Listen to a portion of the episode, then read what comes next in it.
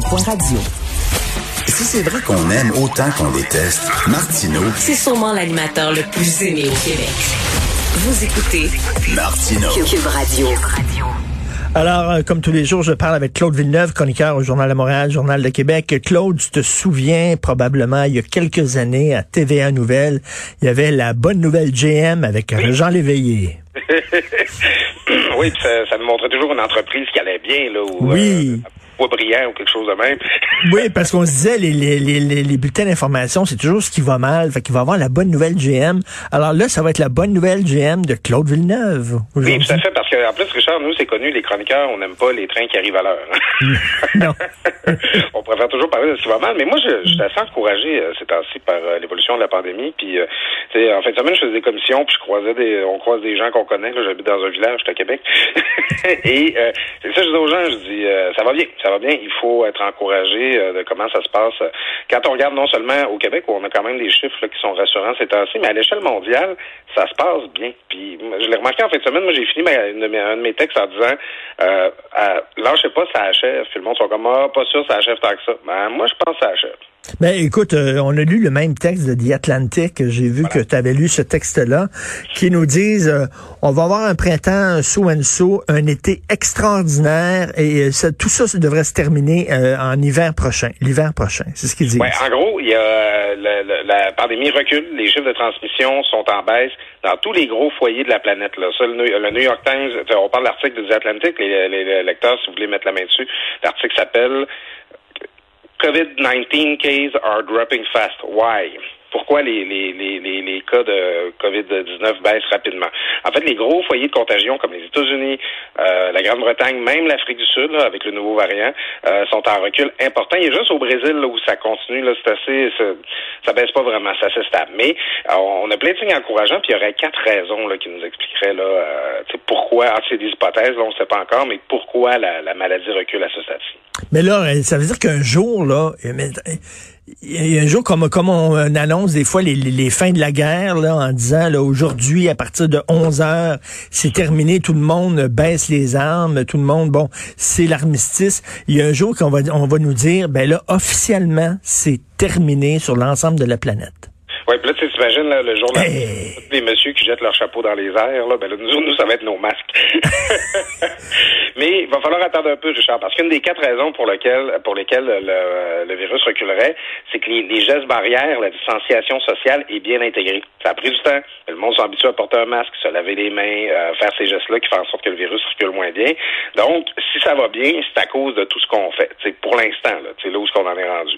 Mais euh, d'autres raisons qui nous amènent à penser que, que que ça va bien présentement, ben c'est d'abord la saisonnalité du virus. Là. On n'avait peut-être pas anticipé à quel point c'était vraiment un virus d'hiver, puis que le, fait qu'on avance vers le printemps, là, ça diminue la transmission, mais aussi le fait que euh, même si on n'a pas eu assez de gens qui ont été contaminés pour atteindre ce qui s'appelle la, la, la, herd immunity, l'espèce d'immunité de masse naturelle, mm. euh, ben reste que c'est les personnes les plus vulnérables qui ont été infectées jusqu'à jusqu'à maintenant et aussi les qui ont été vaccinés à venir jusqu'à maintenant. Donc, le virus commence à manquer de corps sur qui sauter. Là.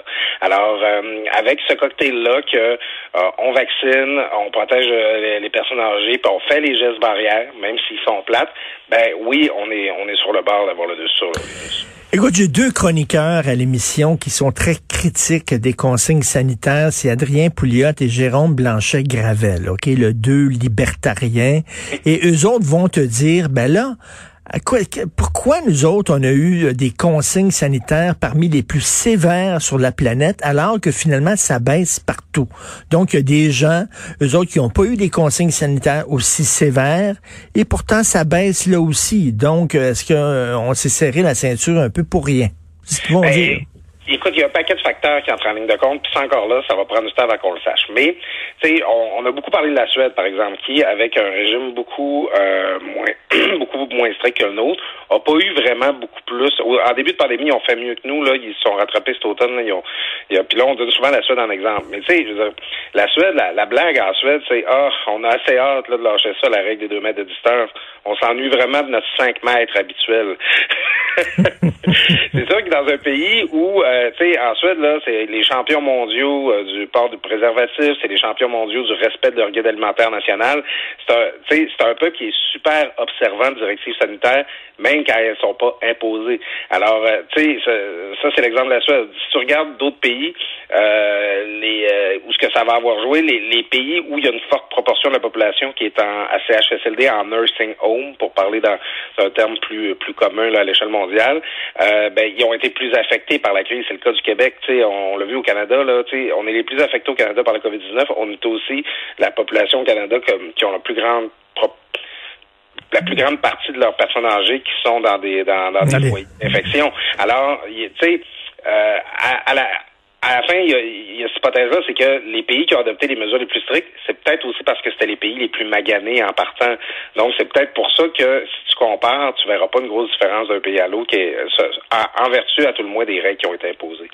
Donc, l'hiver prochain, mais tu sais qu'il y, a un danger à dire, on, s'en va vers le mieux, euh, euh, on va s'en sortir, dans quelques mois, c'est fini, c'est que les gens relâchent trop vite.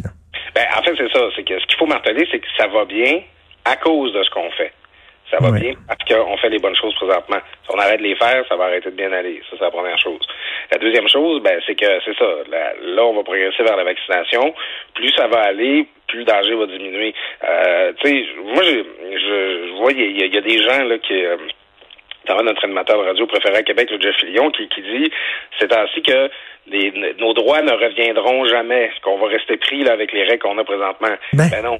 Quand il y aura plus de cas, là, politiquement, le gouvernement ne sera pas capable de nous maintenir là, en cabané. non, mais quel est, quel est l'intérêt de dire Hey, on va les maintenir en cabané pour que l'économie plonge? Quel est l'intérêt d'un gouvernement de dire hey, c'est le fun, ça? Il y a des entreprises qui ferment, il y a des gens qui perdent leur emploi. C'est niaiseux de dire ça. Ouais, en fait, il y a des gens qui ont passé leur vie à, dire que le gouvernement il voulait nous saigner avec les impôts. Puis là, le gouvernement il serait satisfait d'une situation où euh, il perçoit moins d'impôts que jamais. Tu sais, oui. tu faut, faut être réaliste. Il y a personne qui aime ça le contexte que c'est, puis où on est présentement. Puis, tu sais, sachez que les personnes qui, qui, qui, qui nous imposent ces règles-là, ben ils subissent eux aussi, elles aussi. Là, tu sais, ces personnes-là. Là, tu sais, François Legault peut pas prendre une bière avec son ami Rockford sans que, ben euh, sans, que Doug Ford sans qu'il se fasse chicaner parce qu'ils sont proches. Alors, à, un moment donné, euh, tu sais, tout le monde est tanné de ça. Tout le monde a hâte de passer à autre chose. Puis, faites-vous en pas, là, la réalité politique est ce qu'elle est. Les gouvernements aiment ça être populaires. Dès qu'ils vont pouvoir les... Ben oui. On le faire. Ben oui, slacker ses complots. Là. Jeff Fillion le dit des bêtises, mais avec aplomb. Tu sais, quand tu l'écoutes, ça, ça, ça a bien du bon sens, mais quand tu grattes un peu, quel est l'intérêt d'un gouvernement de continuer à, confiner le monde et à sacrer l'économie à terre? Ça tient pas de bout. Merci beaucoup, Claude. On se reparle demain. Salut, Richard. À bientôt.